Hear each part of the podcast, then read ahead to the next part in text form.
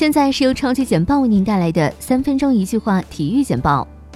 二零一九年国际体操单项世界杯墨尔本站平衡木决赛中，中国选手赵诗婷展现出了极佳状态，将每一个动作都完成得如裁判手册里画的那样清晰、标准、漂亮，最终以十三点五六六分夺得冠军。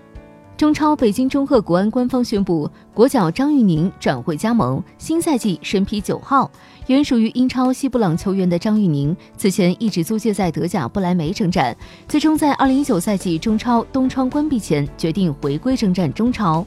西甲第二十五轮，皇家马德里客场挑战莱万特，上半场本泽马点射，下半场罗赫尔扳平比分，贝尔点射再次领先，纳乔两黄变一红离场。替补席上的罗齐娜也吃到红牌，最终皇马二比一客场战胜莱万特。二零八到二零一九赛季卡拉宝杯决赛在温布利大球场上演，切尔西对阵曼城。上半场阿奎罗远射被扑，奥塔门迪险些乌龙。半场结束，曼城零比零战平切尔西。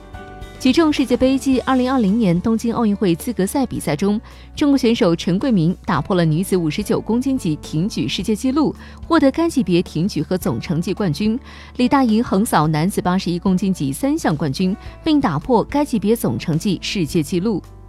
中国杯短道速滑精英联赛总决赛在天津收官，吉林体育学院万达长白山代表队的张楚彤夺得女子一千米冠军，男子一千米冠军归属吉林省体育局冰上运动管理中心的任浩博。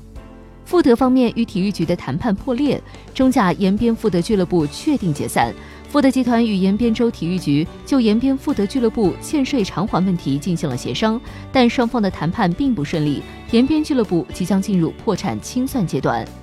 网上近日有消息称，六名天津泰达预备队队员在昆明冬训期间因深夜私自外出泡吧打架被刑事拘留，同时还暗指教练组成员也有喝酒行为。对此，天津泰达足球俱乐部公告回应，否认教练组外出喝酒的传闻。